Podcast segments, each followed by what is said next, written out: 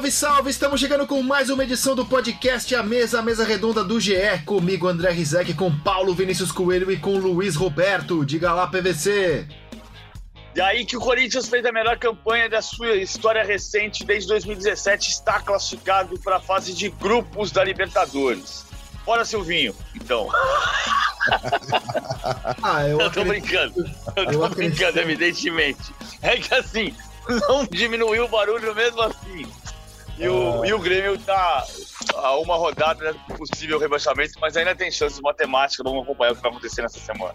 Ah, eu acrescento que o Corinthians volta a Libertadores com a melhor campanha desde 2017, mas também com o melhor time desde 2017. Então, acho que o Corinthians cumpriu com a obrigação e como você mesmo, PVC, disse aqui antes de começar a gravação, o Corinthians cumpriu com a sua obrigação, mas muita gente não cumpriu.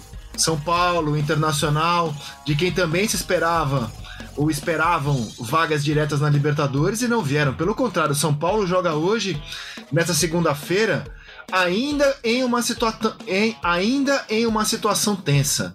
Luiz Roberto, tudo em paz? Tudo em paz, André Rizek, PVC. É, gostaria só de mudar uma reflexão que o brasileiro fez de forma equivocada, na minha interpretação, sobre o slogan do Campeonato por Pontos Corridos, que é a fórmula mais justa. Gente, fórmula mais justa não é. Pode ser qualquer outra coisa. Na verdade, campeonato de pontos corridos é a fórmula mais correta de você povoar o calendário dos clubes mais importantes a temporada inteira e de distribuir as vagas nas competições eliminatórias com critério de estar tá jogando todo mundo contra todo mundo. Porque no mundo inteiro, gente poupa time, é, é, isso não tem jeito. Né? Tem time aí que levou sorte de enfrentar os adversários diretos em situações que eles estavam tendo que poupar time por estar jogando Copas. Então, essa, esse papo de é o mais justo, é o mais justo, não é o mais justo, gente. Justo, regra é justa. Se tem regra, você cumpre as regras, está dentro da justiça. E o que é muito legal é que a gente está descobrindo definitivamente, depois de duas décadas, que o campeonato de pontos corridos ele entrega uma série de seduções para a gente. Né?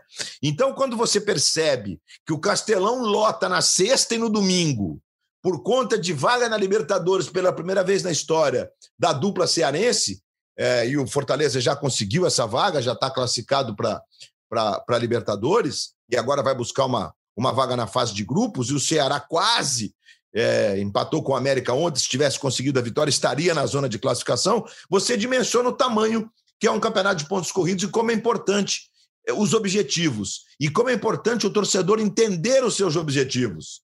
E é óbvio também que você tem razão quando diz que São Paulo, Inter, Grêmio não entregaram minimamente o que se esperava desses clubes na temporada. É realmente assustador que esses clubes estejam tão distantes do ponto de vista de enxergar o conjunto do departamento de futebol do que os que estão na ponta, notadamente a trinca é, que comanda o futebol do Brasil hoje, Atlético, Palmeiras e Flamengo, pela ordem. Ô, ô Rizek, deixa eu só colocar um negócio, uma pimenta nesse negócio que, que, que o Luiz Roberto falou, porque ontem foi impressionante, o domingo 5 de dezembro. O campeonato que começou sem público terminou com um domingo, penúltima rodada, com média de público de 45.500 torcedores por jogo. Foram 44 mil em Itaquera, na Química Arena, 51 mil no Castelão, 61 mil no Mineirão e 26 mil pagantes na Fonte Nova, a média de 45.500. Para um campeonato que o Atlético termina com média de público em 10 jogos de 42.200 por jogo. É incrível para um campeonato que começou sem público por razões óbvias e por razões de saúde da pandemia. A gente pode até discutir se não tem peça de Réveillon, era para ter 61 mil no Mineirão. Não vou entrar nessa discussão, quem tem que discutir isso é, são as autoridades sanitárias. Tinha 61 mil pessoas a fim de ver o campeão brasileiro. Você destacou essa questão do, do público ontem no troca de passes. Eu queria voltar a uma questão levantada pelo Luiz Roberto é, sobre é, justiça e tal. Quando se fala que os pontos corridos são os mais justos, na verdade, o que se pretende dizer é que nos pontos corridos, invariavelmente, ganha o melhor time, o melhor elenco, que se preparou melhor. Não tem como acontecer uma zebra nos pontos corridos. Zebra eu quero dizer o seguinte, por exemplo, o Campeonato Brasileiro de 77. O Atlético Mineiro foi o melhor time da competição. Mas na semana da final ele não conseguiu derrotar o São Paulo. E aí o São Paulo foi vice-campeão naquele ano, mesmo tendo uma campanha muito, muito, muito inferior, uma campanha e um time inferior. É nesse sentido, né, que os pontos corridos premiam o time que de fato desempenha melhor ao longo de um campeonato. E o mata-mata deixa sempre uma porta aberta para que o melhor time possa ser derrotado, eventualmente porque tomou um gol fora de casa ou porque naquela semana não estava bem. Então os pontos corridos normalmente fazem justiça a quem se preparou melhor, Luiz. E também justiça a quem trabalhou muito mal e conhece o rebaixamento. Não, não tem dúvida. Também é uma linha de raciocínio perfeita que você faz, Rizek. Aliás, se eu não estou enganado, e eu sempre peço socorro para os universitários, no caso do nosso podcast, a Paulo Vinícius Coelho, o único jogo que o Atlético Mineiro não fez gol naquele campeonato, em que ele foi vice-campeão invicto, foi exatamente, foi exatamente na final. final. Foi o único jogo. Foi o único jogo. Passou lembrando. É, maior média de, um artilheiro da história do, do Campeonato Brasileiro, do Reinaldo, acho que é 1,55 gol por partida. Você tá, só tá gabaritando, cara. Eu tive que estudar tudo isso na semana passada, você já sabia de cabeça, exatamente isso. Ai, meu, mas você tem razão, Rizek. Mas, por exemplo, se você pega o Campeonato Brasileiro, eu acho que Atlético, Flamengo e Palmeiras, provavelmente esses três, pelas condições dos seus elencos, eles eh, eh, lutam em quase igualdade de condições para buscar o título brasileiro. Não justifica, na minha opinião, o, o, Palmeiras está a 22 pontos do Atlético. Não justifica. É injustificável. Se o Palmeiras não tivesse vencido a Libertadores, como a banda toca no futebol brasileiro, provavelmente o departamento de futebol estaria sendo questionado e muito na Sociedade Esportiva Palmeiras. E mesmo o Flamengo, de 84 para 71, ah, mas o Flamengo contra o esporte já jogou é, descompromissado. É verdade, a diferença seria um pouquinho menor. Mas, de qualquer forma, uma diferença mega, cujo erro, é, erro, um dos erros que o Flamengo cometeu, e nesse conjunto dessa discussão, por exemplo, foi quando o Flamengo achou que ia conseguir remanejar todos os jogos das datas FIFA e empurrar o campeonato para terminar no início do ano que vem.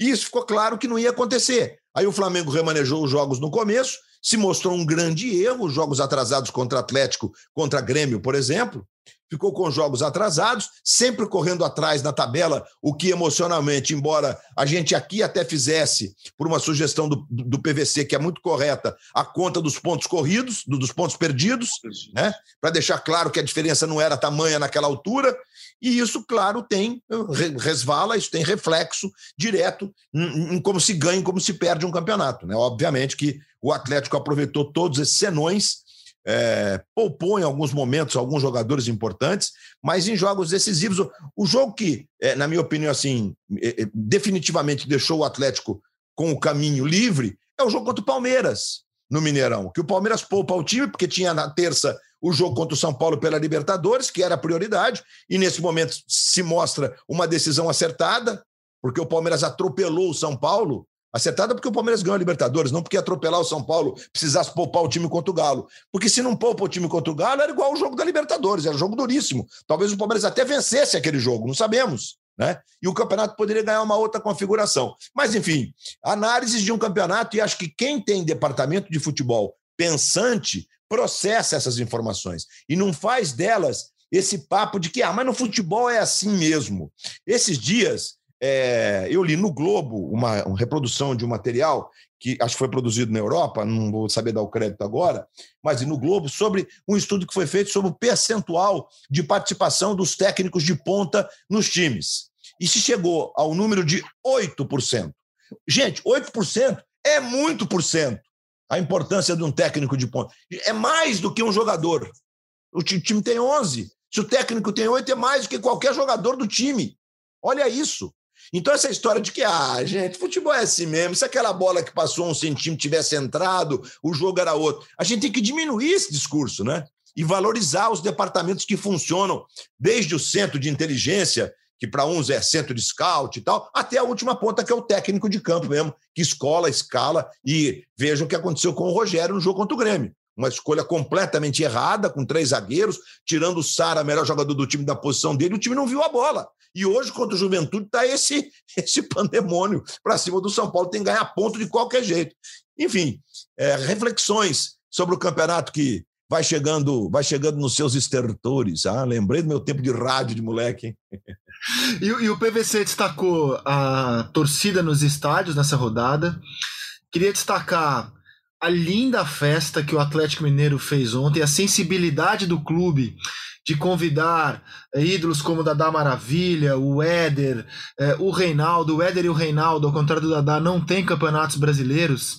O Éder tem agora como dirigente e o Galo tratou esses jogadores, né, que estão na lista dos maiores da história do clube como campeões brasileiros, ou seja, todo atleticano é campeão ou bicampeão, comentou o Mineirão. Foi emocionante a festa do clube. Parabéns ao Galo pela sensibilidade, eu vejo assim pelo menos, da linda festa que fez ontem da taça, viu, PVC? E a, e a, a sensibilidade de colocar o Belmiro, que é a bandeira do, do da torcida do Atlético no Mineirão, colocou o Belmiro, o massagista de 1971, para levantar a taça junto com o Hever, capitão simbólico do time. Né? O Hever, capitão que não joga, joga pouco, recupera-se de lesão. A zaga foi Nathan Silva e Júnior Alonso, mas o Hever faz parte dessa história. E o Belmiro mais ainda, porque o Belmiro participou do rebaixamento, da perda de 77, vice-campeão invicto, da derrota de 80, das semifinais perdidas contra Santos, Guarani, Curitiba, São Caetano, Portuguesa, São Paulo, Corinthians. É ah, muito, toda essa é história lindo, é muito lindo. É muito bonito a história do é. Belmiro, Bel, como ele é chamado lá, né, PVC. E o Atlético teve muito carinho com o Bel por causa do, do, do, coronavírus. Ele ficou em casa, evidentemente, né? Ele tem mais de 70 anos.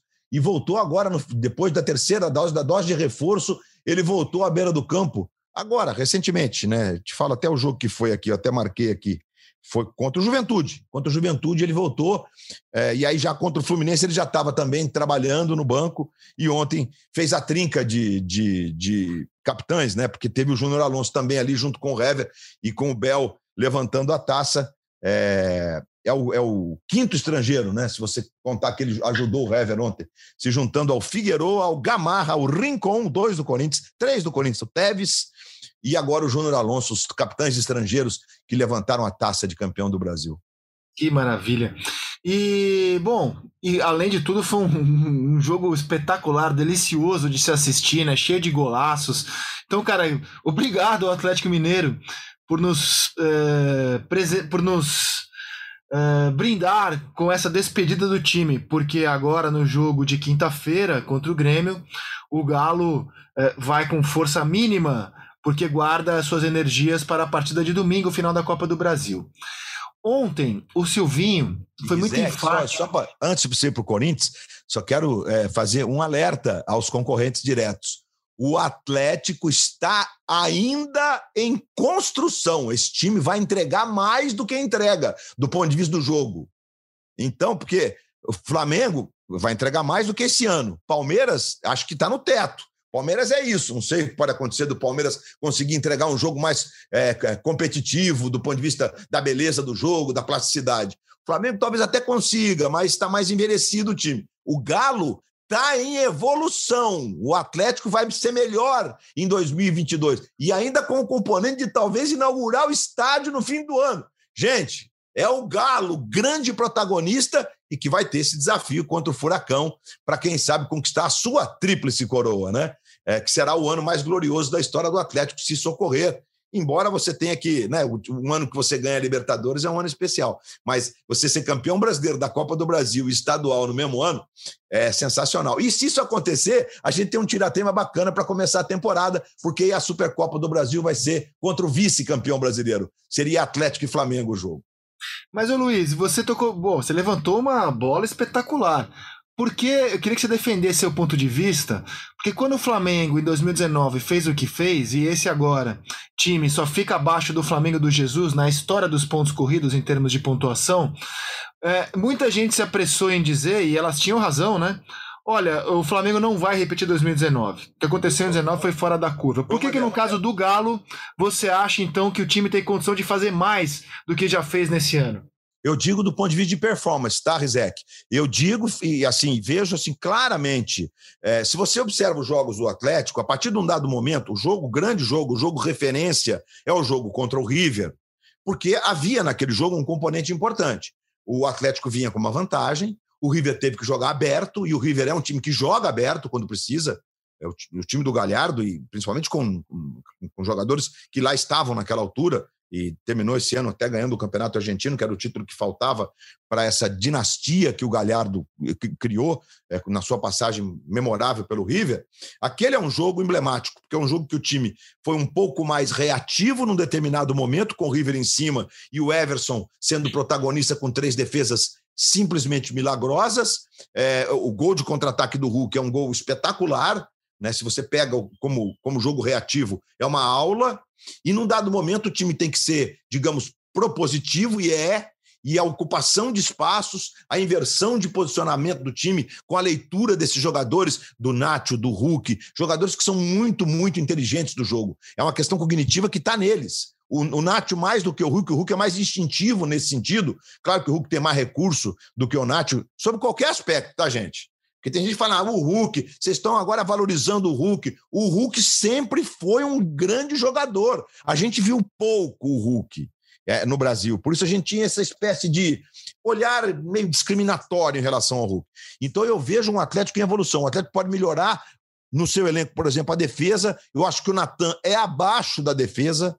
Ele é um jogador que deu conta do recado, mas ele é mais físico do que, como o Júnior Alonso, um jogador que tem recursos para fazer passes que quebram linhas, etc. e tal. O lado direito, com o Mariano, que já tem 35 para 36, o Guga não entregou o que se espera dele. Em comparação com o lado esquerdo, é muito abaixo. Até pode evoluir aqui, e é obviamente que o Rodrigo Caetano sabe disso, né? Então, e você tem toda essa questão do meio, porque o Jair teve uma temporada que ele jogou demais, é candidato a craque do campeonato, junto com o Hulk, mas ele, a, a, questão física impediu ele de jogar seguidinho, né? Sempre poupando ali, poupando aqui. O Alan fez um grande campeonato, mas juntos eles compõem uma dupla ali que. É, e um, uma trinca, muitas vezes, com o Zarate, quando joga com três ali, que é impressionante a visão de jogo que eles têm. Então, assim, eu vejo que o Atlético vai crescer. Porque num dado momento, Rizek, o Galo passou a ser o time cascudo, que ele também é. Porque quando você tem esses jogadores que têm essa quilometragem, ele pode. Júnior Alonso, Hulk, etc. Você pode ser um time cascudo, um time que controla o jogo. E aí, a partir de um dado momento que o Atlético percebeu que o título estava nas mãos, que era jogar para ganhar os jogos, não necessariamente se expor para ter aquele volume de 25, 27, 30 finalizações, e fez assim. Então, acho que o Atlético, por isso, vai evoluir. Principalmente se mantiver a comissão técnica e tudo, a gente vai ter um Atlético, inclusive, mais leve, que a pressão dos 50 anos sem título, ela agora já é algo do passado. Ou então, o presente de festa do Galo. Não, eu concordo contigo. E no caso do Palmeiras, me parece que o próprio clube já tem esse diagnóstico de que precisa dar uma reformulada no elenco, né? É, me parece que o Palmeiras também tem esse diagnóstico para ver se, apesar da temporada vencedora, no ano que vem vai ter que dar uma mexida no elenco. O, começou a reformulação com a saída do Felipe Melo e do Jailson, o Anderson Barros não tem ainda confirmação, mas o Palmeiras já confirma que o Anderson Barros vai permanecer. Ele vai ser o homem da reconstrução. Ah, eu vou aqui confidenciar uma história que não vou dizer o nome do diretor do Flamengo, porque, porque eu não vou ser. Mas quando, quando o Anderson Barros foi contratado pelo Palmeiras em 2020, eu ouvi de um dirigente do Flamengo a seguinte frase: Eu gosto muito do Anderson, conheço muito bem o Anderson, mas o Anderson é muito bom para aterrissar, não para colar. E você vê como o Palmeiras decolou, né? E sabe por quê? Porque se construiu um ambiente que o Anderson Barros é capaz de fazer o Botafogo não cair com quatro meses de salário atrasado e no ano seguinte o Botafogo cai com salário em dia. É, é muito importante a manutenção do Anderson para tentar fazer um dar a ele mais condição de contratação, porque a acusação que sempre se faz ao Anderson Barros é que ele não tem capacidade de ir para o mercado para fazer para fazer as grandes contratações. Mas o Palmeiras estava diminuindo a dívida em 20%.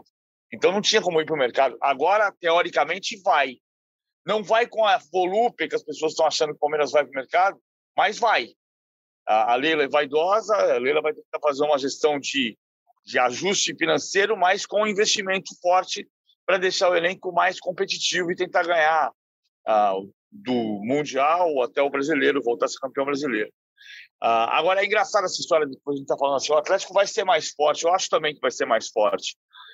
Mas eu tenho uma dificuldade de entender onde é que está o reforço. Você monta time muitas vezes na observação, na descoberta, como foi o Nathan Silva, que você foi buscar um zagueiro que te servia para aquele momento da temporada. Uh, no, você não vai contratar o, o, o Messi, só o Paris Saint-Germain vai. Você não vai contratar o De Bruyne. Agora, é engraçado que em 2019, quando o Flamengo ganhou o Brasileiro e Libertadores, e depois isso não se repetiu, mas nos dois anos seguintes, o Palmeiras ganhou dois títulos grandes, Libertadores e Copa do Brasil, e o Atlético pode ganhar dois títulos grandes, Brasileiro e Copa do Brasil. Eu me baseava lá em 2019 em dizer o seguinte: é muito difícil ganhar Brasileiro e Libertadores no mesmo ano, porque isto só aconteceu com o Santos de Pelé. E o Santos de Pelé disputava a Taça Brasil. Ele entrava na semifinal. Ou seja, nunca tinha acontecido o que o Flamengo fez em 19, de ganhar Brasileiro e Libertadores. Eu continuo achando difícil, mas de fato estes nossos tempos de times muito pesados, não acredito em hegemonia aqui como tem espanholização ou germanização com o Bayern de Munique dominante aqui. Não acho que haja sinal de que isso vai acontecer, mas que tem uma mudança tem, né? Times que estão ganhando dois títulos fortes, pesados, numa mesma temporada. E quem, quem já esteve desse lado aí, ganhando títulos pesados numa mesma temporada e não conquista nada desde 2017, parece que é uma crise né, no Corinthians, mas desde 2017 não ganha um título grande, é de quem falamos agora, do Corinthians. O PVC abriu o podcast com uma zoeira lá do Silvinho, tem a ver com a, uma conversa que a gente teve aqui fora do ar, é, sobre. Eu. Cara, eu não sou um grande fã do trabalho do Silvinho. Eu acho que o Silvinho fez um trabalho nota 6, 6,5. A questão que eu vejo é a seguinte: eu não consigo enxergar outros treinadores que tivessem feito muito melhor do que o Silvinho também.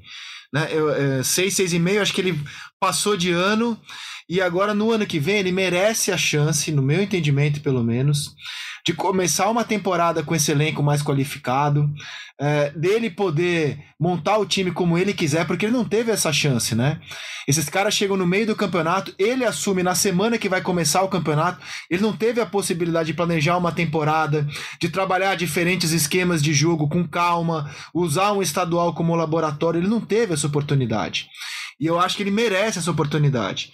Primeiro porque quando o Corinthians não tinha os reforços, o Corinthians fazia uma campanha já melhor do que imaginávamos, pelo menos eu. Né? O time já fazia uma campanha mais sólida, mais consistente. Quando o Juliano estreou, o Corinthians estava ali em 12. Depois os reforços foram entrando é, seguidamente. E ele entregou a obrigação de ir para a fase de grupos. Obrigação que é, elencos como o do São Paulo, do Internacional, não conseguiram entregar. E também se esperava do Grêmio, se esperavam deles. Então acho que o Silvinho tem que continuar. De toda forma, eu, eu fiquei um pouco chocado com a entrevista coletiva. É, a nossa função é ser crítico. É, eu gosto de perguntas críticas, não estamos ali para aliviar a vida de ninguém. Mas eu acho que a gente tem exagerado muito na cobrança aos técnicos. É, eu, por exemplo, não achei a atuação do Corinthians tão ruim quanto sugeriram as perguntas feitas ao Silvinho depois da partida. Com jogadores fora de posição. Eu acho que o Corinthians joga aquilo que pode jogar nesse momento. Pode jogar um pouquinho mais, eventualmente e acho que ele teve soluções interessantes. Então é assim que eu vejo o Corinthians e também, como o Luiz falou do Galo, um time para 2022. É em 2022 que eu acho que a cobrança mais pesada tem que vir. 2021 acho que o time passou no teste, entregou e agora vamos ver o ano que vem, Luiz. É assim que eu vejo o Corinthians e você. Olha, Rizek, eu, eu, eu só aumento um pouco a nota do Silvinho. Eu acho que, é, é tenho dito aqui no nosso podcast, né, no Seleção, que o Silvinho ele foi assim ele, ele, ele, ele calhou ali é, primeiro por conta de, do que o Silvinho construiu para ele mesmo, né? Ele, ele, ele foi para a Europa, ele foi para o Lyon, depois ele foi para a CBF, ele trabalha com informação, ele tem a, a, a plena dimensão é, do que o futebol de hoje em dia pede para a formação de uma comissão técnica, o que o jogo pede de uma comissão técnica, o que o elenco precisa de informação para isso, como o futebol é jogado, quais são as questões físicas, quais são as questões é, da, da, taticamente é, das evoluções que se apresentam no jogo. E acho que o, que o Corinthians, com o comando do Silvinho hoje, tem ali gente muito capaz. Né? Então você pega o Alessandro, que é o gerente. Se, se alguém saiu, vocês me corrijam, tá? Porque o futebol é tão efervescente que às vezes sai um cara aqui que não é noticiado. Né? Aí você tem o André Dias, que é o supervisor, ok. Aí você tem o Mauro Silva, que é o observador. Né? Aí você vai para o Silvinho, que traz com ele o Doriva, né? que também construiu uma carreira e, num dado momento, percebeu que para ele era mais por perfil de, de, de ser humano mesmo, não ser o técnico, ser auxiliar técnico. O, o, Doriva tinha dificuldade de liderar o vestiário, porque é, por, mais, por, mais, que o jogo seja de informação e tudo mais, você tem que exercer liderança no teu vestiário. E isso o Silvinho tem de sobra. A gente até acha que ele tá o tempo todo tomou alguma água diferente, aquela do Maradona lá na Copa de 90, que deu pro Blanquito, bebe, Blanquito, bebe. Ah, aquela, aquela água deixava lento, o Silvinho toma é, uma que deixa acelerado. Deixa ele on, é, fica acelerado. Então, o teu diagnóstico é, é, é o meu diagnóstico. E, e acho mais, Rezek, acho que quando você escolhe um time com jogadores como o Renato, o próprio Juliano, que notadamente na vida é, é, é, conseguiu se destacar pelo volume de jogo que ele proporciona ao, ao time que joga, você pega o jogo de ontem, o Corinthians tocou 600 600 vezes. É, eu contei. Não, o Footstats dá 599, dá 600 passes. É exatamente isso, 600 passes no jogo. Então, isso vai ao encontro do, do, do, do, do time que está sendo construído. Né? Então, não, não, não, eu acho que o Corinthians tem velocidade com o Roger e com, e com o Gabriel, claro que tem, evidente que tem, mas não é aquele time que vai jogar reativamente. Com o Juliano, com o William, que jogou ontem é, no ataque junto com o Jô e com o Guedes, e o Jô, se, o Jô pode entregar mais uma temporada. Se o Jô se cuidar, continuar se cuidando como ele disse que está, e enfim atingir o nível físico que ele pode, ou o Corinthians pode buscar um centroavante. Se falava até no Rafael Navarro, né? Acho que o Jô é mais completo que o Rafael Navarro, é, no conjunto dos jogadores, obviamente. O Jô, né? Um Jô, um centroavante de seleção brasileira. Então, assim, é, é, acho que o Corinthians tem campo para evolução mesmo. Acho que o William, o Renato, o próprio Juliano vão entregar mais. E tem esses rapazes que surgiram, gente. O, o Duqueiroz jogou de lateral ontem, eu não vi o jogo do Corinthians. Jogou de lateral, foi isso, né? Jogou de lateral. Jogou de lateral direito. É. É, aí muita gente vai, ah, fora de posição, mas era a melhor opção que o, isso, que o Silvinho isso. tinha, sem o Fagner. Era a melhor opção. E não comprometeu. Não comprometeu. É que assim, as pessoas se esquecem, né? A, a, a posição do Grêmio não tem nada a ver com a qualidade dos jogadores do Grêmio. E ontem o Grêmio teve um jogo, cara, bom. O Grêmio tem algumas atuações nesse Campeonato Brasileiro que são à altura da qualidade dos jogadores. A derrota para o Atlético Mineiro no Mineirão, o Grêmio jogou super bem. É, a vitória contra o São Paulo, quando o São Paulo nem entrou em campo. E ontem o Grêmio estava jogando a vida e o Grêmio jogou bem. O Ferreira fez uma atuação espetacular na Neoquímica Arena. E o Corinthians teve dificuldade mesmo contra o time do Grêmio jogando a vida. E foi um jogo muito equilibrado. Eu vi assim, pelo menos, um jogo bem equilibrado. O Grêmio saiu na frente, o Corinthians poderia ter sido na frente com o Willian, um jogo muito brigado, de poucas finalizações, um jogo tenso, como sugeria a necessidade do Grêmio. E, e no segundo tempo, cara, o Corinthians foi para cima do Grêmio com aquilo que, que, que tinha né? Colocou atacantes em campo, foi para cima, um time super leve, super ofensivo. Tomou um gol muito em função de uma falha do Xavier, que é um jogador que estava meio desligado ontem no jogo. Cara, mas foi, foi um jogo interessante, um jogo brigado. E, e eu só, e o Corinthians tem um, o William, quando pega na bola, é outra rotação. É curioso como o William, um jogador de Premier League, nas vezes em que ele está em campo, pega na bola é um outro futebol, um outro patamar. Por isso que eu acho que no ano que vem, com todo mundo treinado, com o Silvinho podendo é, testar onde cada um funciona melhor, com tempo, usar o estadual como laboratório, sem ter que jogar o mata-mata de Libertadores, tendo tempo até começar a fazer de grupos, esse time vai amadurecer com outro reforço. Acho bobagem ter uma, co uma cobrança desmedida hoje por rendimento no time. A gente, a gente precisa Bom, assim, você sabe o que eu penso sobre a questão dos técnicos do Brasil. E a gente não tem técnico em crescimento, em amadurecimento, porque a gente não dá tempo para nada. Aí você para e pensa. O Silvinho é um cara que tem, se vai ter liderança é outro problema. E ele teve, ele foi vítima de preconceito nesse ano, preconceito ao contrário, né? O preconceito de quem usa a camisa abotoada até o punho, de quem usa a calça, a camisa para dentro da calça, como se isso fosse pecado. Mas ele, o cara que trabalhou com o Guardiola, o cara que foi assistente do Roberto Mantini, o cara que tem cultura tática, que trabalhou muito tempo com o Tite, tem cultura tática. Aí você para e pensa que o Flamengo uh, cogita o Marcelo Galhardo, o treinador que ganha 2 milhões e 250 mil reais por mês uh, no River Plate. Quando o Marcelo Galhardo foi para o River Plate em 2014, o que era o Marcelo Galhardo como treinador? Era o Silvinho. Ele era uma... Ele era um Silvinho. Ele era um cara que tinha um trabalho na carreira, que era o Nacional, Monte Montevidéu, e ele se transformou. É, mas tinha sido campeão uruguaio, né? Tinha sido já campeão uruguaio pelo Nacional. Um trabalho, um trabalho de, um, de um ano pelo Nacional de Montevidéu. O Silvinho tinha 11 jogos no Lyon. Mas eu, eu digo assim, ele, ele, ele tinha um título, mas ele era uma promessa de treinador que só se consolidou por dois motivos. Porque ele é muito bom e porque o River Plate deu condição e sustentação para ele. No Brasil, o Marcelo Galhardo ganhou a Copa Sul-Americana, ganhou a Libertadores de 2015, ganhou a Libertadores de 2018, mas perdeu sete títulos argentinos nesse período. Imagina um técnico com a mesma bagagem no Brasil depois de sete anos. Ah, mas ele não ganhou o título brasileiro. Então, assim, a gente precisa dar tempo ao tempo. Eu não estou dizendo que o Silvinho vai ser o melhor técnico do país. Eu não sei. A gente não sabe. O que a gente sabe é que ele pegou, um, ele pegou um time que tinha uma projeção de meio de tabela e conseguiu fazer a melhor campanha desse time nos últimos quatro anos. Quarto lugar é o tamanho do Corinthians? Não. Mas isso não é culpa do, do Silvinho, isso é culpa do Corinthians. O Mas, Corinthians. Eu acho, PVC, quando você fala time de meio de tabela, é, com os reforços, eu acho que o Corinthians está num lugar mas onde. Foi um turno. Mas, mas, foi um turno. Foi um turno. O Juliano, que jogou mais, jogou 20 partidas. Sim, mas foi suficiente, porque quando eles chegaram, o time estava em décimo, décimo segundo, antes do Juliano estrear. Foi suficiente. Esses caras fazem muita diferença mesmo. É, fazem, mas, mas fazem diferença, inclusive, para você mudar o jeito do time jogar.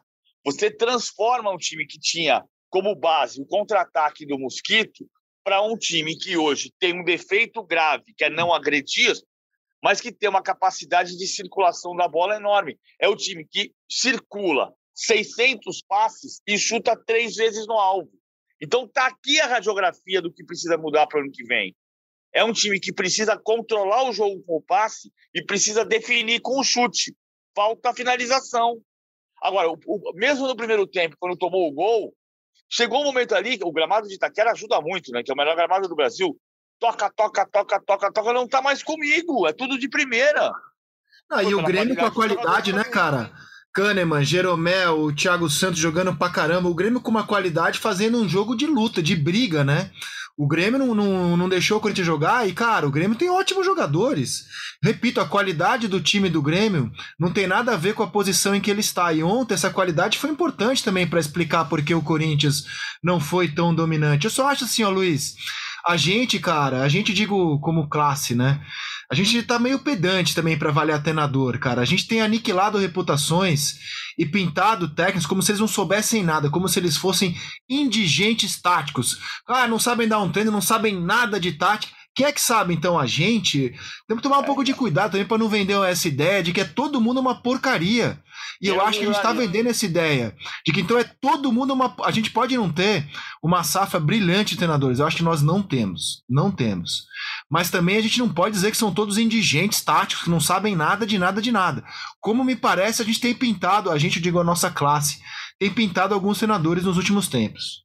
Ah, inclusive, Rizek, assim, gente boa da do nosso lado, da, digamos, da nossa classe, que tem o papel de fazer avaliações e que às vezes faz avaliações por consequência do momento de clubes que estão distantes, tentando dizer que é um ótimo trabalho, por exemplo, né? vou falar pelo outro lado agora, apenas pelo resultado do, do, do, da, da, tabela, o que também é um equívoco. Né? Então, a, a gente tem dito é, grande parte ou parte da, da mídia que, que é apaixonada pelo futebol e que trata o futebol com o respeito que ele tem que ser tratado, que a grande transformação das comissões técnicas de duas décadas para cá é o volume de informação. Hoje, a comissão técnica trabalha com informação. Se você não passar informação, ir no vestiário, vamos lá, que aqui é não sei o quê, vamos ganhar, acaba isso, isso não tem mais. Isso não existe, mas não tem mais isso no futebol futebol hoje trabalha com informação. Então, Rezek, é, é, a gente tem que ter esse cuidado para os dois lados, mas obviamente que para o lado negativo, cuidado tem que ser redobrado, porque está muito simples assim. Ganhou é bom, não ganhou é péssimo. Porque não é assim que, é a vida. Não é, não é só futebol, não é assim que é a vida. E eu fico assustado, porque quando a gente estava fazendo a análise do Abel, por exemplo, se o Abel não é campeão da Libertadores, como abriu o programa dizendo, com 20 e tantos pontos de distância por líder do Campeonato Brasileiro, ele ia ser muito questionado. Mas quem acompanha o trabalho do cara de perto diz que ele é bom de trabalho, que ele sabe o que está fazendo, que a comissão técnica tem informação, trabalha é, os jogos como deve ser. Né? Então, assim, essa relação de analisar resultado e botar lá no alto porque ganhou ou porque o time está além das suas possibilidades históricas, que é o caso do Voivoda, agora com Fortaleza, será que é o Voivoda? Estou fazendo aqui um, um meia-culpa, digamos. Ou será que é um conjunto de fatores que tem tra trazido Fortaleza desde que ganhou a Série B para cá? Né? Porque não é por acaso, você não constrói um time capaz de chegar a Libertadores por acaso, os padrões do Fortaleza. Primeiro teve que perder o campeonato estadual, o Rogério tinha que ser demitido no dia seguinte, não foi e foi campeão da Série B. Foi campeão do Nordeste, depois campeão estadual, foi para a Sul-Americana, saiu, voltou e agora o time está aí com o Voivoda, que realmente, do ponto de vista do jogo, é, o time caiu um pouco agora nessa parte final do campeonato. É legal de ver. É um time que não abre mão de jogar. O Fortaleza tem grandes atuações é, ao longo do campeonato, se você pegar como visitante. Não, não, não, bastasse ganhar do Palmeiras em São Paulo, que é um jogo até que não foi talvez tão envolvente, mas tem empates contra a Juventude, por exemplo, que o time pa passou por cima, perdeu pênalti no finzinho, jogos contra o Santos, enfim. Então, são análises que podem ser feitas por aquilo que você está vendo como a ponta final, que é o jogo, propriamente dito. Mas não se analisa mais técnico e comissão técnica só pelo resultado e por aquele jogo ou por um ou outro jogo é um conjunto de fatores e cada vez mais a gente vai ter que prestar atenção nisso e às vezes abrir mão de analisar. Porque eu acho que essa é uma coragem que nós temos que ter. Olha, Roberto, você viu o jogo da Série C? Não, eu não tenho como analisar. Eu vi os gols. Como é que eu vou dizer se o trabalho do técnico é bom ou ruim? Né? Agora, se você perguntar para o Vinícius Júnior se o, lance, se, o, se o Carlos Ancelotti mudou a vida dele, ele vai dizer sim, mudou claro, o meu é isso. É, é isso. isso. O, o, ponto, sim, o, o, o treinador, esse, o técnico tocou no ponto central. A gente tem que parar de achar que a única coisa que funciona no futebol brasileiro é a imprensa. Porque não é. O Silvinho, aquele episódio do Marcelinho, ele é muito simbólico para evidenciar o que acontece na cabeça e no coração do treinador, na alma desse cara. O Silvinho foi criticado porque ele se vestia com a camisa para dentro da calça, tinha a calça apertada e colocava a camisa abotoada até o punho. O jogo seguinte contra o Internacional, o que aconteceu de diferente? O Silvinho apareceu com a camisa arregaçada até, até o cotovelo. Isso é o quê? Insegurança. É evidente que ele está inseguro. Ele é um treinador com 50 jogos na carreira, porque ele tem 11 pelo Lyon e 39 pelo Corinthians, que tem, portanto, inexperiência contra si, mas tem a aposta de um clube que ele conhece, que decidiu apostar que ele seja o treinador, e, ao mesmo tempo, ele tem que. O treinador tem que ser o cara que convença o vestiário de que ele é bom, o diretor dele de que ele é bom, a imprensa de que ele é bom, a torcida de que ele é bom, e além de tudo isso, ele tem que ser bom. E aí, quando ele consegue ser quarto colocado no campeonato, que era uma coisa que o Corinthians não conseguia há quatro anos, você discute se ele escalou no Queiroz de lateral direito, se está certo ou está errado. Então, assim, tem um limite para isso o cara tem que se ele tem que se afirmar. Se não se afirmar, é o caso do Rogério agora também. O Rogério cometeu um erro gravíssimo em Grêmio e São Paulo. Ele sabe que cometeu esse erro. A gente vai pegar o Rogério e dizer assim: não serve para nada. Não, quem serve sou eu. Eu que sirvo? Não. Ele vai acertar e vai errar. O Guardiola erra. Então, não, ah, não... É, você tocou num ponto crucial. Esse lance do não serve para nada. É, assim, o futebol brasileiro simplesmente decretou que o Abel Braga, um campeão da América e do mundo, não servia para nada. Que o Renato Portaluppi, um campeão da Libertadores, não servia para nada.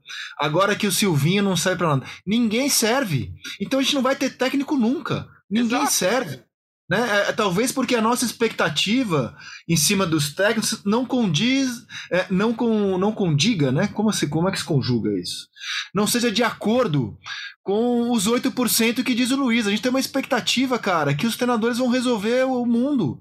E olha só, é, sobre o, o, o, Silvinho, assim, quando eu digo que eu trabalho na nota 6,5, é porque eu, eu, eu vejo assim, Luiz, o Guardiola, o Klopp são técnicos nota 9 no planeta. 9. O Tuchel, nota 8.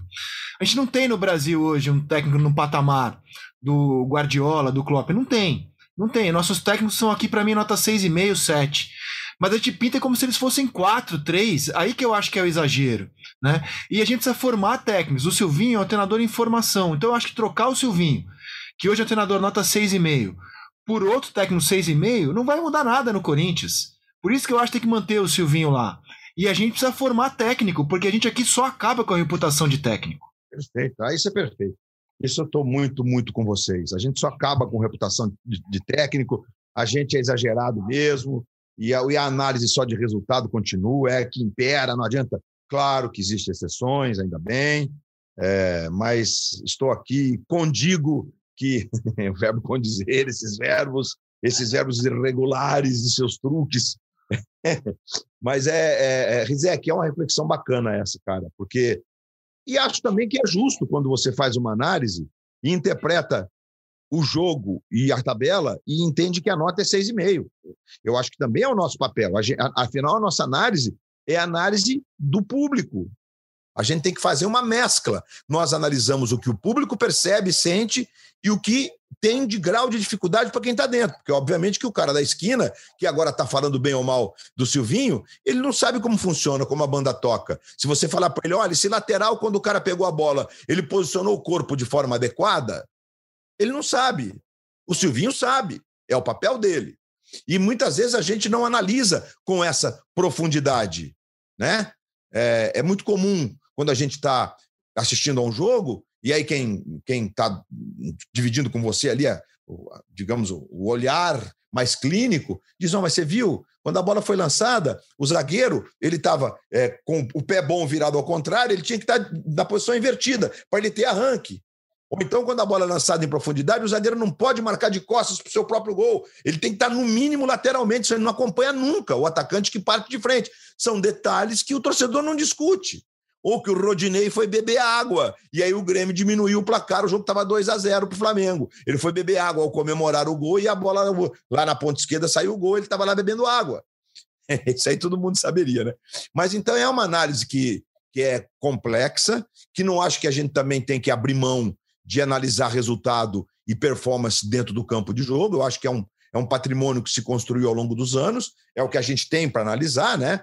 É, e, e, o caso do Duqueiroz, na minha opinião, assim, é bem emblemático, porque aí não dá mesmo, porque que opção ele teria? Né? Como é que faz? Você foi no treino? Você viu como é que o cara se comportou no treino? Né? Não foi no treino, ninguém vai mais em treino, os treinos são fechados hoje em dia, inclusive. Né? Então tem todos esses componentes. Porque eu, eu sou de um tempo, e você também, o PVC também, que a gente frequentava muito mais treinos. Era claro. comum. Uma semana de jogo, assim, ah, O Queiroz marcou o Ferreira. O Ferreira tava naqueles dias, é. cara. Então, Difícil marcar o Ferreira pra caramba, cara. Pra caramba. Né? Então, assim, é óbvio que aconteceu alguma coisa no treino para escalar o Duqueiroz ali. Aliás, que, que, que, jogador, né? Que tá surgindo aí. Que jogador, que jogador. É que jogador. É, assim, ó, e, e para voltar naquilo que você falou também, é, do, dos 8%. Eu adorei esse número dos 8%. Eu adoro o Flamengo do Jesus. É o time assim que me parava na frente da TV para assistir aos jogos.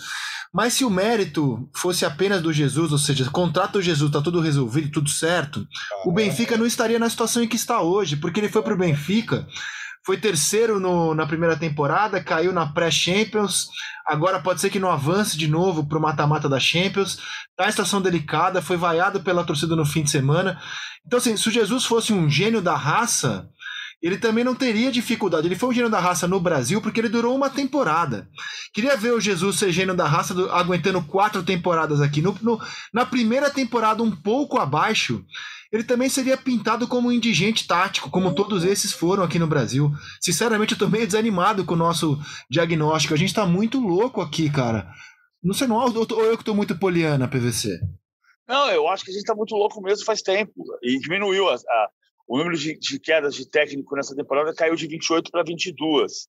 Ainda assim é muita coisa. Se você pegar o campeonato inglês, teve quatro na temporada passada, teve seis nesse, nessa meia temporada até agora, né? 15 rodadas. É, caiu o Soscaer, por exemplo. Então, a, mas a temporada retrasada teve sete, nessa daqui teve seis até esse momento. Não pode ter 22 mudanças de técnico. Você não pode olhar para a tabela de, de classificação e, e, descobrir que dos 20 clubes, só cinco têm o mesmo técnico, né? Atlético, Palmeiras, Bragantino, Fortaleza e Fortaleza e só. E só Corinthians. quarto time. E Corinthians. Uh, Corinthians, Palmeiras, Bragantino, Fortaleza e Atlético. Isso. São os cinco. Uh, de 20. 15 times mudaram de treinador. E, e, e a gente está falando do Silvinho. Por quê? Porque o Silvinho é um símbolo disso. Ele consegue a melhor classificação do Corinthians. Insuficiente para o Corinthians. O Corinthians passou por um processo de desmonte, de contratações erradas, de endividamento exagerado, e chegou num nível que ele tem que se reconstruir. A reconstrução passa por investimento no meio de um campeonato e de um treinador no, no, jovem. Ah, eu acho o campeonato do Corinthians muito bom, PVC, porque é, não só pela posição, mas assim, fazia tempo que não dava para ver o Corinthians jogar. Essa que é a verdade, né? O Corinthians de 18 para cá era insuportável de se assistir. É, e agora, por causa dos bons jogadores, não é por causa do Silvinho, por causa dos bons jogadores que o time trouxe, voltou a ser interessante assistir ao Corinthians por causa do Renato Augusto, do William, do Roger Guedes e do Juliano, principalmente. Esses caras jogam muito, muito para o padrão do futebol brasileiro. E quando eu digo que o campeonato é, é insuficiente para o Corinthians, não estou dizendo que o campeonato foi ruim, o campeonato do Corinthians foi bom, claro. foi muito bom. Eu estou uhum. dizendo que o Corinthians precisa de um processo de reconstrução para voltar a, ser, a, a, a, ter como campeonato ideal ser campeão. O Corinthians não entrou nesse campeonato com a expectativa de ser campeão e terminou em quarto lugar. Então, é bom, mas é preciso entender o trabalho do técnico como uma parte de um processo de reconstrução de um clube que foi dilapidado. É. Agora, é importante também destacar, né, Rizek, que o Corinthians, por incrível que, que pareça o que eu vou dizer, mas o Silvinho acabou tendo o seu trabalho, digamos, é, ajudado, não sei se é a expressão correta, pelo fato do time não estar tá tendo competições simultâneas mais, porque o elenco seria curto se o Corinthians estivesse disputando. Seria curtíssimo. Seria curto. Então, Já foi curto no próprio brasileiro, né? Imagina é, com. É, pois é. é. Só completando sobre o Jorge Jesus, né? O Jorge Jesus ele foi vaiado, chamado de burro no Estado da Luz, na derrota para o Sporting por 3 a 1 no fim de semana. Jogou com três zagueiros, fato que não é muito comum no, no Jesus. Os três zagueiros duros, com Otamendi jogando de líbero. Enfim, é, jogou o Everton Cebolinha, jogou de titular, o, o, o, o Nunes, o uruguaizinho, é o centroavante do time, acho que até que fez o gol no finzinho, já estava 3 a 0 é, Tomou um vareio, não consegue fazer o time jogar. E aí, você vai dizer que o, que a comissão técnica, porque não dá para resumir no Jesus, que a comissão técnica, que é praticamente a mesma que estava no Flamengo, não sabe o que está fazendo, os mesmos nove, eles sabem o que estão fazendo. E com o maior investimento do futebol português, diga-se, né? Com o maior investimento do futebol português. O Porto vive um momento de para os padrões do Porto de vacas magras, por uma questão até de, enfim, da questão do dono do time, ele já está com quase 90, e a família pressionou, e o Porto quase repatriou o Hulk, né? Para a sorte do Galo, o Galo conseguiu vencer essa concorrência, porque o Hulk é ídolo no futebol clube do Porto. Mas é isso, você como é difícil, né? É, é, mas esses 8% são bem decisivos, viu? Mas decisivo mesmo é jogador bom. É jogador bom. Claro. O Fluminense vai para a última rodada disputando com o Bragantino uma vaga direta. Não só com o Bragantino, né? O Fluminense pode ser ultrapassado também pelo América, pelo Ceará. É... Pelo o que aconteceu com o Fluminense ontem? O Inter pode chegar aos mesmos 51 pontos do Fluminense, mas não alcança o Fluminense em número de vitórias. O campeonato do Inter é um campeonato muito ruim, né? Porque o, o Fluminense. Com os dois jogos, mas. Ah, verdade, verdade. O Inter tem dois jogos, desculpa, gente. O jogo tem um confronto direto com o Bragantino, né? Então tem esse, essa questão. Verdade, verdade, desculpe, desculpe. Cansaço bate em jornalista também. O, o, o Luiz, por que, que o, o Fred deu aquela entrevista que deu no intervalo? Espinafrando o, o, ânimo dos jogadores do Fluminense, que foi uma vergonha a atuação. Foi para tudo isso mesmo? O Fluminense foi tão mal assim contra o Bahia? Foi muito mal. O Fluminense não competiu, né? Foi muito mal. É, o, o, Marcão fez uma escolha de, de, de escalar o André como uma espécie de volante meia, que tira ele da característica mais legal dele, que é de primeiro volante, com qualidade para sair, né? Tendo o Martinelli voltando de contusão no banco, o Calegari teve uma, um, um, problema é, de, de vírus e não pôde, não pôde viajar, porque senão seria uma opção. Ele jogou bem contra o Internacional no jogo do Maracanã. O Fluminense, quando joga em casa diante da torcida, compete. Agora, é, o que eu acho, né, que quando o Fred tem esse desabafo, é um desabafo que, na minha opinião, ele está talvez um pouquinho acima do tom, no sentido é, de que não é uma, uma análise só de entrega. Não dá você dizer, o time não se entregou. Porque eu achei que o time, o time não estava na vibe do jogo. O time entrou numa outra sintonia. E quando percebeu, você tinha um Bahia com 15, 16 minutos de um volume absurdo de jogo, mesmo numa proposta diferente do jogo contra o Atlético, que o Bahia jogou bem contra o Atlético, especialmente no segundo tempo, quando perdeu o jogo. Né? Você vê que louco, né? É, é, porque no primeiro tempo o Bahia pensou o seguinte: estou jogando contra o time cascudo, não quero é perder. Então vamos jogar um pouco mais na segurança. E ontem não. O Bahia inverteu. Ele decidiu o jogo e depois foi para o modo de segurança. E o Fluminense não conseguiu em nenhum momento é, é, é, ter o controle do jogo, criar as, as condições para que os seus ataques. Aliás, teve no primeiro lance, com 30 segundos, uma bola para o Fred. Se faz o gol, talvez fosse outro jogo, a gente não sabe, né? Um gol muda toda a dinâmica de um jogo. Mas o Fluminense precisa competir mais e o Fluminense precisa jogar, na minha forma de ver, com. Se quer jogar nesse, nesse padrão de jogo, né? tirando. O André jogou assim, é, é, o volante direito, não conseguindo ser esse volante meia como faz o Martinelli, de se aproximar da área, tanto que, se eu não estou enganado, ele não entrou na área nenhuma vez no jogo. Né? Então, isso não, deu, não dá ao Fluminense criação, não dá ao Fluminense volume de jogo ofensivo. Então, acho que a escolha do Macau não foi legal, já, já não tinha sido no jogo contra o Atlético, essa, essa distribuição do meio não funcionou legal. E agora tem esse jogo com a Chape. Obviamente, o Fluminense ganhar da Chape, é, mesmo com todos os desfalques que jogadores como Iago Felipe, Fred tomarem o terceiro cartão amarelo, é um descuido poderoso para jogadores experientes. Eles desfalcam o time na rodada da quinta-feira, né? É, são jogadores importantes nesse, nesse conjunto, mas não dá para pensar que o Fluminense não vai ganhar da Chape no Maracanã, com 30 mil ingressos vendidos, possibilidade de 50 mil pessoas e com a vitória que garante pelo menos a pré-Libertadores. E dependendo dos resultados de hoje, pode até significar, está mais difícil agora, a fase de grupos. PVC, me ajuda aqui, então, para estabelecer o, quem está brigando pelo que no campeonato. Galo já é campeão, Flamengo já é segundo, Palmeiras já é terceiro. É, Corinthians e Fortaleza estão classificados na fase direta na, da Libertadores da América. O Bragantino, o Fluminense, o América, o Internacional e o Atlético Goianiense lutam pela última vaga direta na fase de grupos. Aí o Fluminense, o América, o Ceará, o Inter, o Atlético Goianiense e o Santos brigam pelo mata-mata da Libertadores. E do Santos para baixo, 12 colocado, todo mundo brigando contra o rebaixamento, é isso? É, é, o São Paulo tem uma chance remotíssima de Libertadores, né? Não tem que pensar nisso.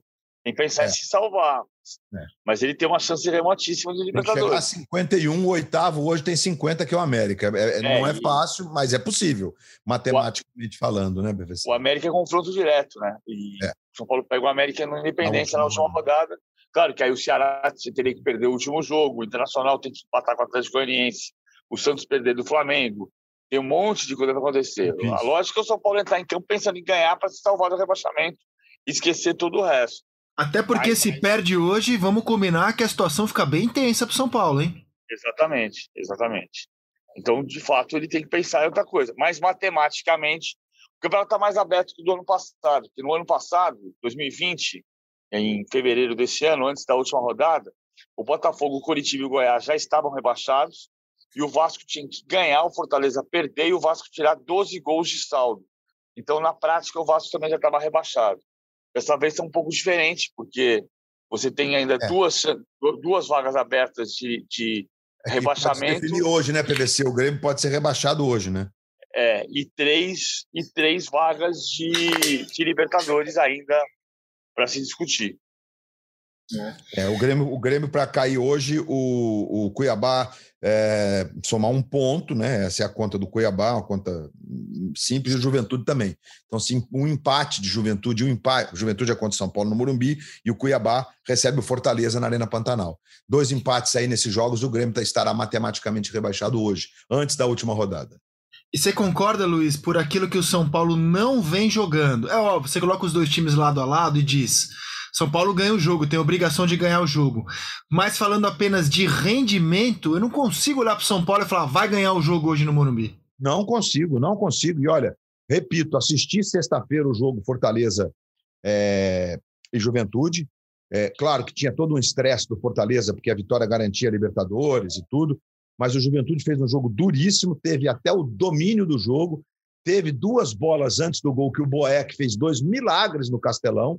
O Juventude podia ter feito um gol, feito 1 a 0 com 30 do segundo tempo, é, o que seria uma outra configuração, inclusive, para o rebaixamento do campeonato e até por essa, por essa briga pela vaga na Libertadores do, do Fortaleza, né? É, estaria muito próximo, mas de qualquer forma não teria matematicamente garantido, inclusive, a fase de grupos. É, acho que é um jogo duríssimo e acho que o São Paulo tem que jogar com, com, com, toda, com todo o seu foco, como fez nos jogos dificílimos que teve em casa, contra o Esporte, que ganhou no sufoco, contra o Atlético Paranaense, que empatou, e a essa altura o empate para o São Paulo é bom negócio. São Paulo não pode perder essa divisão, né? E se o São Paulo conseguir dois empates, ele matematicamente está livre do rebaixamento, vai a 47 pontos é, e ainda 46, se empatar hoje, com 10 vitórias, ele não está livre ainda não, porque o Bahia tem 43 e tem vitória a mais. Então o Bahia pode passar o São Paulo se ganhar do Fortaleza, por exemplo. Estou dando o exemplo do Bahia. E contando que Juventude e, e, e, ganhando um ponto, vai a 44, pode passar. E o Cuiabá pode empatar com o Fortaleza e passar também ganhando. Então, o negócio do São Paulo é pensar em vitória hoje, mas tem que jogar na segurança. Tem que fazer um jogo parecido como fez contra o Inter. São Paulo teve boas atuações contra o Inter, foi uma delas. O jogo contra o Sport, São Paulo jogou é, dentro das suas possibilidades, mas teve uma profusão de chances e podia ter feito um placar mais tranquilo, feito um jogo mais tranquilo.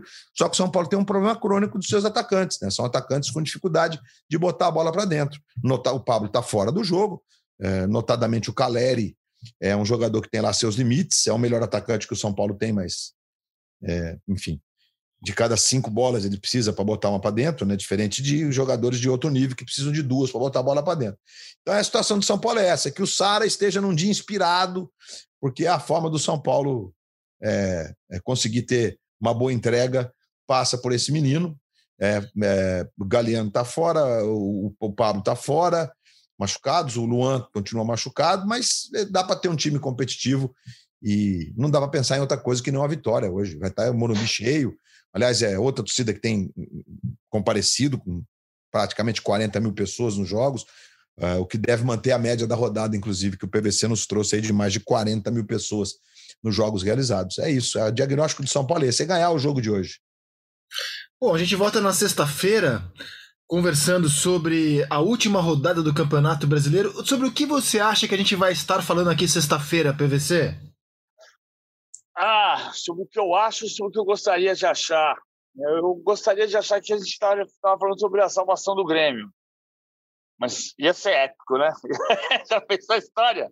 Do ponto de vista do jornalista, o roteiro da salvação ia ser espetacular. Agora é muito difícil que isso aconteça por causa da, das, do, do, dos quali, da diferença de, de três pontos para quem está ali mais perto.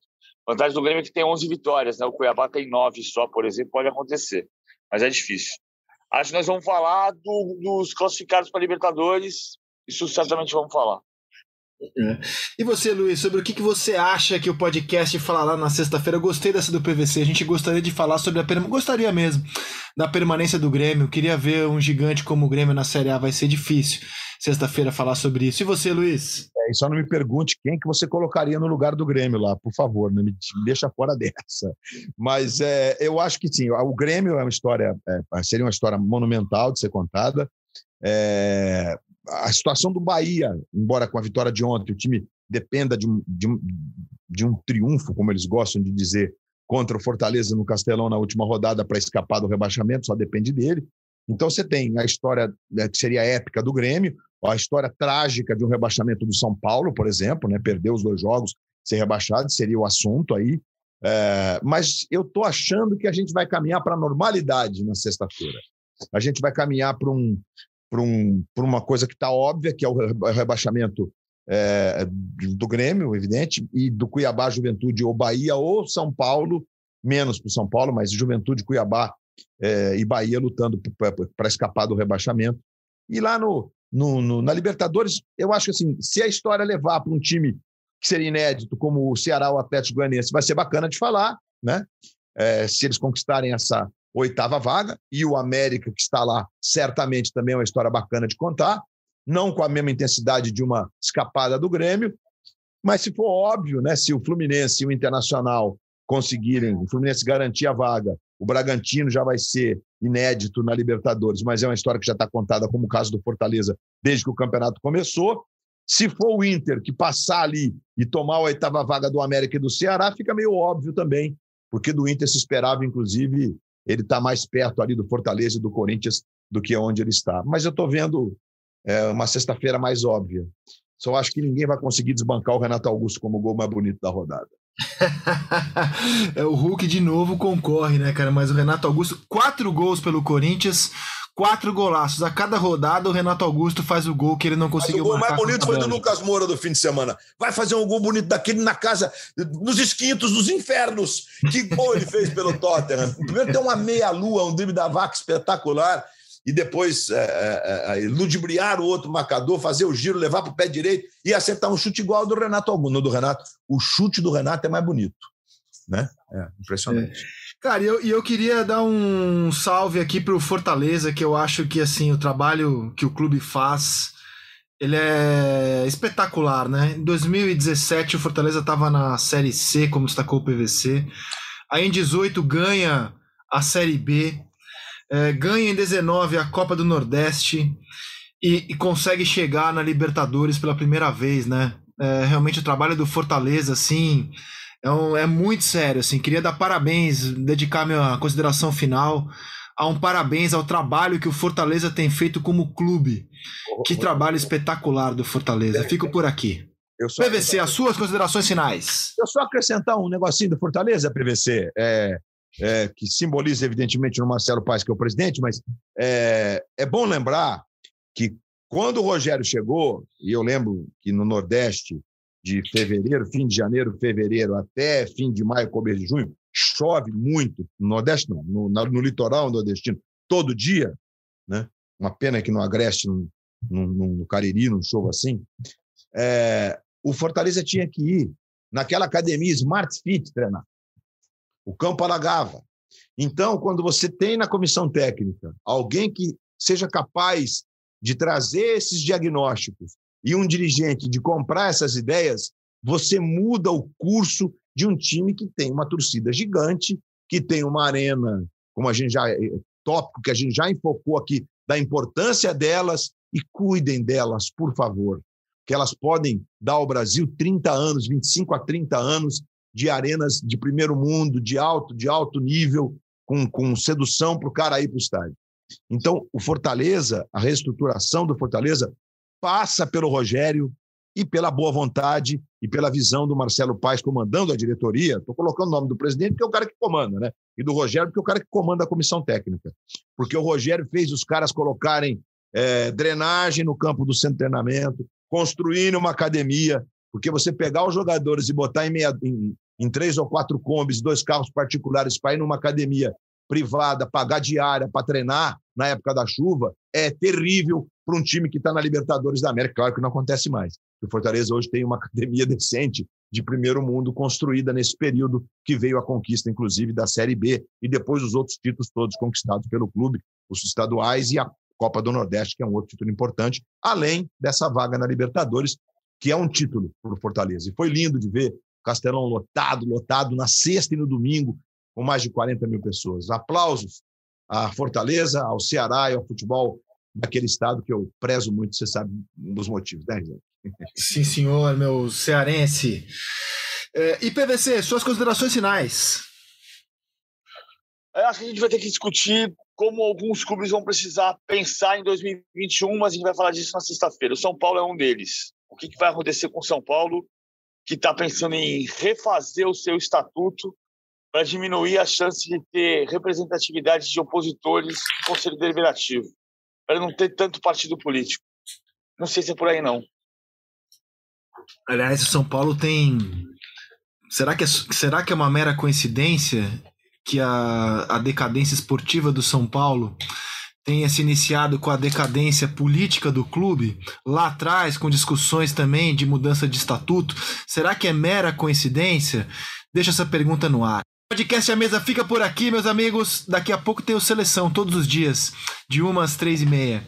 Luiz Roberto, PVC, um beijo a vocês e o podcast A Mesa volta na sexta-feira. Até lá, meus amigos, que seja uma semana abençoada para vocês, com muita saúde, muita esperança, muito amor. Até sexta, tchau!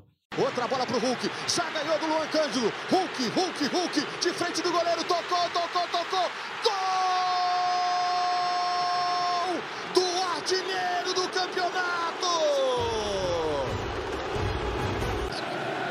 Ele ganha do Luan Cândido e vai para cima, vai para cima. E olha a sutileza do toque, Fábio. E a categoria, né, que ele colocou essa bola dentro do gol, né? Ele viu que o goleiro saiu embaixo, deu um toquinho por cima fazendo um belo gol, mais um belo gol do Hulk, né, dentro do Campeonato Brasileiro e saindo para comemorar com, com a galera. Conseguiu botar na frente, evitou a saída, cruzamento, Diogo, Diogo, Diego bateu pro gol! Gol!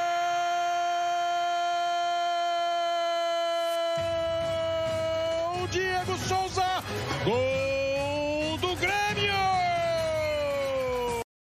Recebe o William. Vai para dentro o William, Renato, vai bater no gol, Renato. Limpou, arrumou, bateu!